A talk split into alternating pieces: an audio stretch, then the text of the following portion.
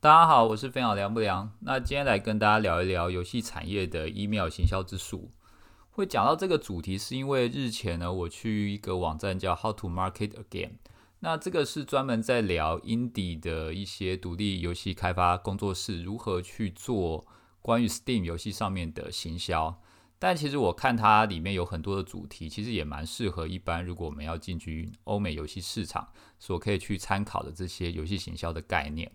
那其中它的主要的一支影片，就是他在二零一九年这个网站的作者叫 Chris，他所发布的一个影片，就是在讲如何使用 email 的行销来帮自己的游戏去推广给你的这些玩家。嗯，我觉得大部分的人，包含我啊，其实在游戏产业做过的，应该都有做过 EDM。那我们其实对 EDM 早期来说的评价并不是很好，因为那个时候我们做 EDM，就我自己的。经验还有跟业界同业的交流来说，大家的 EDM 的开信率都不高。如果有做到十趴就很厉害了，可能很多连四趴五趴都不到。那当然可能跟游戏的 title 有关啊。如果你是天堂的 EDM，或者说你是风之谷的 EDM，应该会很高。但如果你是一般可能比较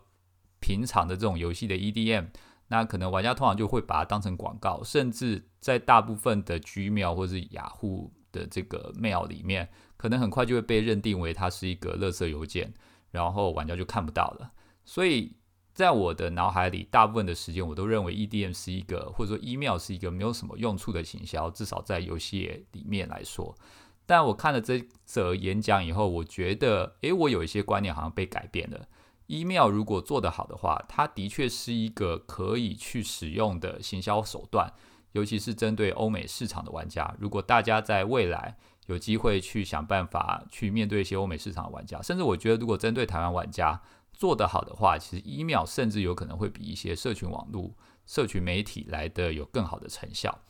好，那我就简单来说明一下这个所谓的 email 行销之术是什么。那第一点就是说，大家对 email 的迷思，呃，除了我刚刚所讲的，另外一个就是说，大家会觉得都没有人会去开这些 email。然后大部分的 email 都是垃圾信件嘛，因为你看到这些 email 行销的东西，它上面通常有很多的连接，很多精美的图片，看起来就很像你走在捷运站外面，然后很多人会发给你这些广告的这个小纸张一样。所以你突然看到它，第一件事情可能就把它丢到垃圾夹，或者根本就不会看它。但事实上，就欧美来讲呢，其实大部分的用户他们都有 email，而且他们的开信率可能都在百分之五十左右。就是其实 email 这件事情并没有大家想象中的那么多人不会去使用，事实上是很多人会去开这个 email，只是说你的使用的方法对不对？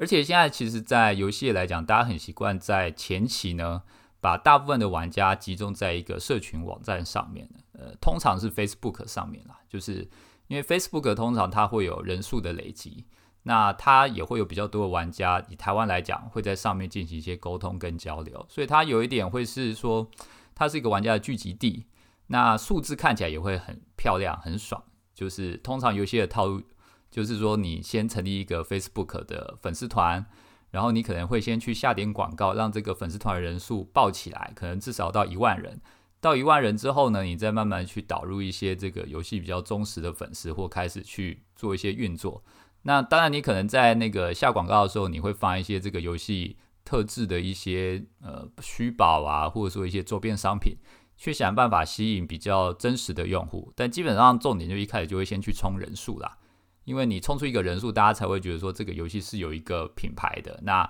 很多人去参与这个游戏，所以他也应该加入这个粉丝团，没有什么问题。所以 OK，这个是一般游戏产业的操作。但我自己感受起来，的确就是说。因为 Facebook 它再怎么样，它也是一个广告平台，它最终还是希望能够赚你的广告费用。所以，当我们希望在 Facebook 粉丝团上面去借由发文章跟玩家进行沟通的时候呢，它的触及率其实都还是会有一定的问题的。所谓的问题就是说，你可能有一万多个粉丝团的人数，但你并不是说每一篇文章都会有一万多个人看到。甚至大部分时间可能连一千个人都可能看不到，甚至只有几百人看不到。虽然它的触及数在上面可能写了几千甚至几万，但在一些国外的网站啊，或者是我自己在经营粉丝团，或我现在有一个飞鸟凉不凉的粉丝团，我都可以感觉到那个触及人数是有一点点灌水的行为在，灌水的应该是灌水的可能性在，就是说他真的是没有触及到这么多人啊。那所以其实你的一些重要讯息呢，可能很多的你的用户是没有办法被沟通到的。你今天可能有一个讯息是说，我可能在下礼拜要上市，或者说是我可能在两天后我要给所有的玩家，在粉丝团玩家一个虚宝码。那这个虚宝码是有一个特别优惠的一个奖励，让你可以直接提早取得一些优势。但你可能是没有办法沟通到所有的玩家的，因为呃那个演算法的限制，让你的触及没有办法跑出去。所以那这些问题呢，其实会造成这个社群经营上面的一些损耗，就是你花了很多的时间跟花了很多力气，但是让你所被接触的这呃你所接触的这些玩家呢，并没有你想象中的多。那以 Chris 他自己的佐证。他有做了一些试验来看呢，他曾经试过，就是说，如果你有两千个粉丝在 Twitter 上，或者说在 Facebook 上，或者说你有两千个追踪者，呃，在 email 上面，呃，那你在一个有两千个粉丝的粉丝团上面发一个讯息呢，Facebook 上面实际上会看到人大概是一百二十个人，那 Twitter 呢大概是四十个人，而 email 呢，你发给这两千个人呢，大概会有四百人开信。所以事实上来讲呢，email 的接触的这个力道呢，会比 Facebook 跟 Twitter 相对来讲来得好很多。所以也因此，如果说你在社交网站上要想要去凝聚你的粉丝，有一点你永远没有办法避免的，就是你永远要跟演算法去做搏斗。但如果你使用 email 的话呢，这个成败是完全掌握在你的手上。你要去避免的，就是说你要想办法让你的 email 不要做的那么像 EDM。或者说不要那么像广告的那种随手可得的杂志啊，或者说是随手可得的那种纸张，你要弄得很像跟朋友一般交谈的这种语气去发你的这个 email，才比较容易被玩家去阅读、理解跟接受。那这个我们后面可以去讲到。所以如果说我们在讲一个游戏行销最重要的一件呃最重要的这个模型跟流程，我们通常用 AIDA 的这个模型来看的话，就是 A 就是 awareness，I 就是 interest，D 就是 desire，然后再来就是 action，就是你发现一个东西，你要让玩家发现一个东西，然后你要让他产生兴趣，然后你要让他对这个东西产生的需求，最终会变成一个行动。那通常社交网站网路呢，或社交网站，它比较适合扮演的是在前期发现的这个部分，就是因为社交网站它设计的是让所有的事情有一个病毒的传播性，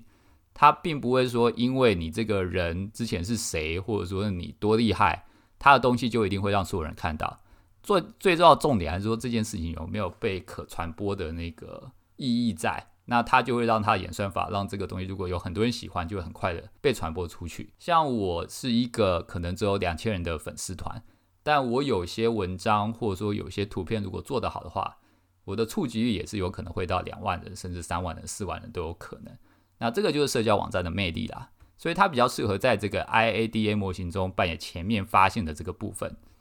但就 Chris 的角度来讲，他认为在后面的引发玩家的兴趣、引发玩家的需求，以及最后 Call to Action 的部分呢，其实是比较适合放在 email 行销这个地方来做的。OK，那总体来讲就是说，主要是因为像脸书这样的社交平台，它很难去营造一对一的沟通，因为受到演算法限制，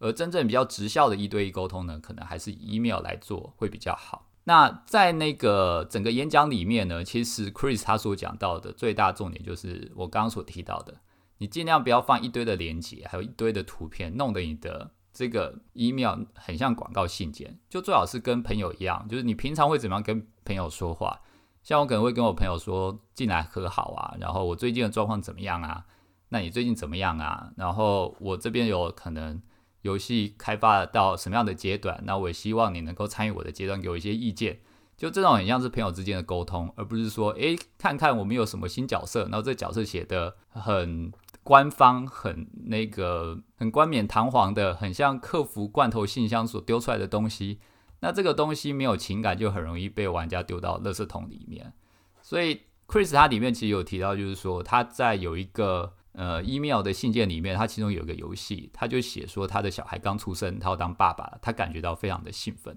然后就真的有玩家回复他说他以前当爸爸的一些心情。后来两个人就在 email 上变成一个很好的朋友，那当然也变成他的死忠粉丝啊。那我觉得这件事情其实可以很值得借鉴的，就是说，如果大家要做这个 email 行销，很重要一点是，最好是让你的营运人员而不是客服人员来做这个 email 回复玩家的动作，因为这件事情最重要的是直销的沟通跟真诚。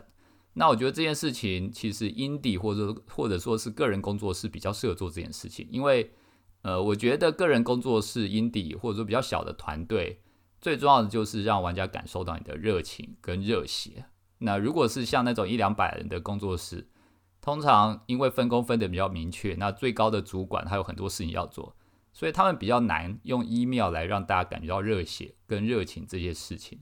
所以我觉得 email 型号它反而是比较适合中小型的团队来跟玩家做一个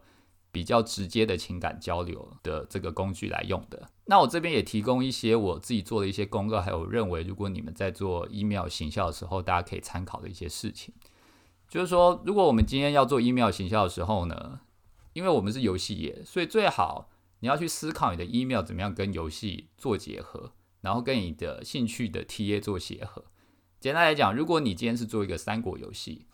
那我认为你的 email 形象里面的主题可能跟历史比较有关系，是比较重要的。譬如说，你今天在研究诸葛亮这个人物的时候，你曾经考据了什么野史，然后你可能有一些比较特别的野史发现。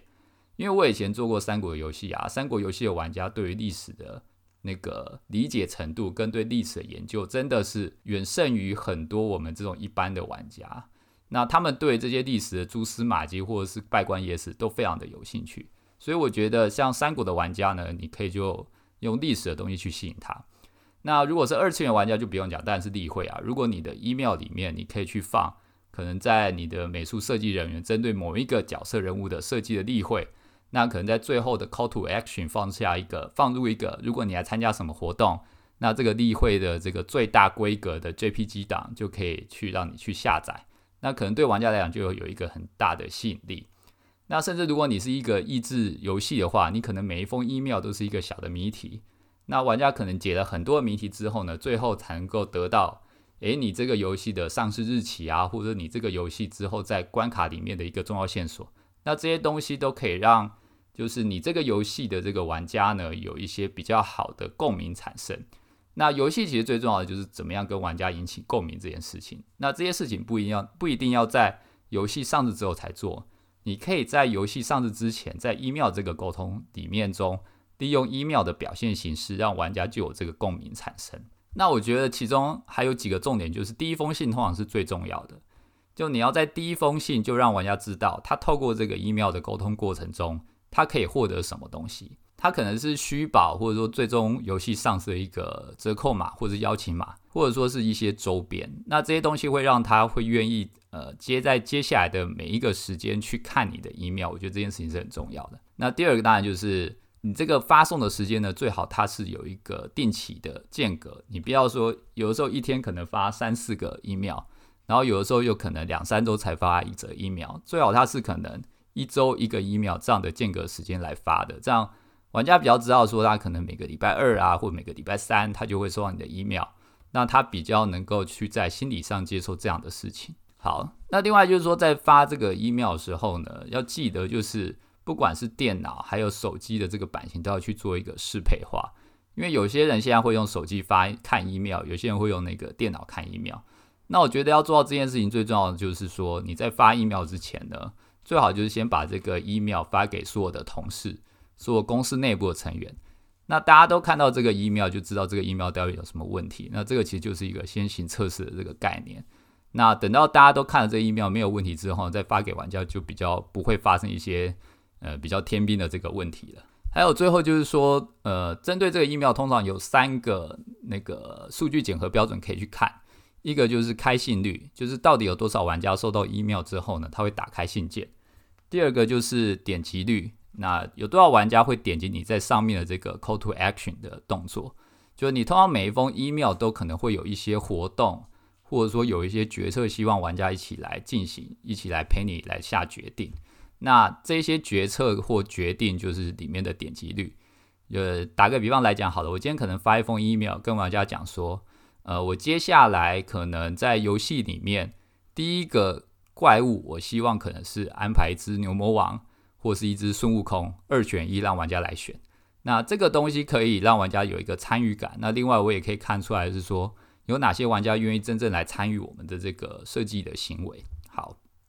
那我们就可以看点击率来知道说，玩家现在主动来参与我们这个行为的状态是怎么样。然后玩家呢，对于牛魔王还是对孙悟空的喜好度，到底哪一个是比较喜欢的？那最后一个就是说，玩家对于这些素材呢，牛魔王或孙悟空的那个表现力来讲，玩家的反应是怎么样？他可能很讨厌牛魔王的造型，他也很可能喜欢牛魔王的造型。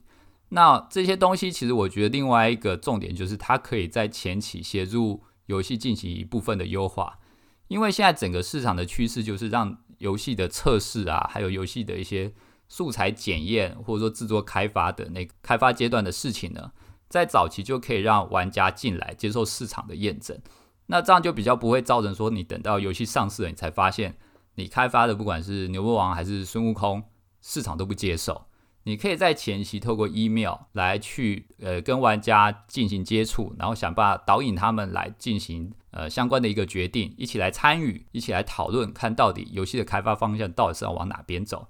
那这个一方面可以降低市场的风险，另外一方面又可以增加玩家的这个早期投入。其实它是有很多好处在里面的。那就整体来讲，我们刚刚其实有讲到，就是说一开始其实我们比较适合用一些社群网站、社群网络，譬如说 Facebook 啊。YouTube 啊，或者说是 Instagram，先去把这个一些讯息给散发出去。但当你要去凝聚你的玩家的时候，呃，尤其如果你是独立开发商，email 应该是一个非常适合去把玩家做一个直效沟通，而且凝聚玩家社群的一个方式。但并不是说你就不要经营 Facebook 啦，我觉得你 Facebook 还是可以做，email 也是可以同步去进行的一件事情。然后你可以去比较这两件事、两个方向的成效到底有什么差别。然后再决定，就是说你的人力要放在哪里。那另外就是说，作者也有聊到，就是 Discord 这个平台，因为呃，Discord 这个平台现在其实算是蛮流行的，但作者他自己并没有去研究它相关的数据。但我觉得他很有意思的去讲到，就是说 Discord 它其实比较像是一个。呃，鸡尾酒舞会，就说 d i s c o 是一个一个公开的场合，然后所有人都可以进进出进进出进进出出，所以它比较 K 九一点，就是所有的人可能进来看了一下你的论坛到底是怎么样，然后他又走了，然后想到的时候他又进来看一下跟里面的人聊天，他又走了，所以它并不是一个比较直接的沟通行为。那一秒对于大部分的玩家或大部分用户来讲，它还是比较直接的。很多人在开一秒的时候，他还是有一个仪式感，就是我现在不会去接受任何的杂讯，我。就是专心而且努力的把我所有的 email 信件全部都看完，确定什么是有效讯息，什么是对我有价值的讯息。但在 Facebook 或者说在 Discord 这种社交平台，他们的注意力通常是涣散的，他可能进去刷了一下又出来，又进去刷了一下又出来，所以他并没有办法做到像 email 那么好的一个直效的沟通。所以 total 来讲呢，如果我们今天要讲整个社交的这个网络策略，我会比较倾向说在一开始。去散发资讯的时候，我们用社交媒体，譬如说像 Facebook、Instagram 这些地方。然后在前面的这个社交，呃，社交的这个凝聚的时候呢，我们使用 email 做直效的沟通。然后当游戏上市的时候呢，再转到 d i s c o 的部分。因为当游戏上市的时候，其实你每天会产生的一些议题啊，或者说是一些素材，相对来讲是比较多的。但当你游戏还没上市的时候，因为你也不可能把所有东西都跟玩家讲。你很多东西可能都还是未成品，这个时候你把它放在 d i s c o 上面跟玩家做交流，其实玩家是很难有一些议题去产生共鸣的。这个时候你不需要跟玩家有太过长时间的沟通，你只需要像 email 这样，每一个礼拜可能只有一个时间点跟玩家沟通一次，然后把这个沟通的讯号用得很明确、很友善、很有趣就行了。所以我们再重复一次，就是说这整个呃社群沟通链来讲，一开始。走社群媒体，Facebook 这些来曝光，然后走 email 来经营玩家社群，到最后的时候，可能再转到 Discord 上面来跟玩家比较交互的交流。我认为这一整套是比较适合中小型团队，尤其针对整个欧美全球市场。如果未来要往海外走的话，一个比较好的一个方式。那当然，我认为台湾未来也会慢慢的趋向整个欧美市场方向，所以大家也可以去思考这样的方式是不是适合台湾市场。适不适合你们接下来的游戏？如果要在台湾上市的时候去采取这样的做法。好，以上就是今天的关于游戏业的行销之术。如果大家对今天的 podcast 内容有兴趣的话呢，可以上 Facebook 搜寻“飞鸟凉不凉”的粉丝团，通常就有今天的相关内容的 Medium 的这个文章来源在那边，那大家就可以参考一下。好，那就谢谢大家，谢谢，拜拜。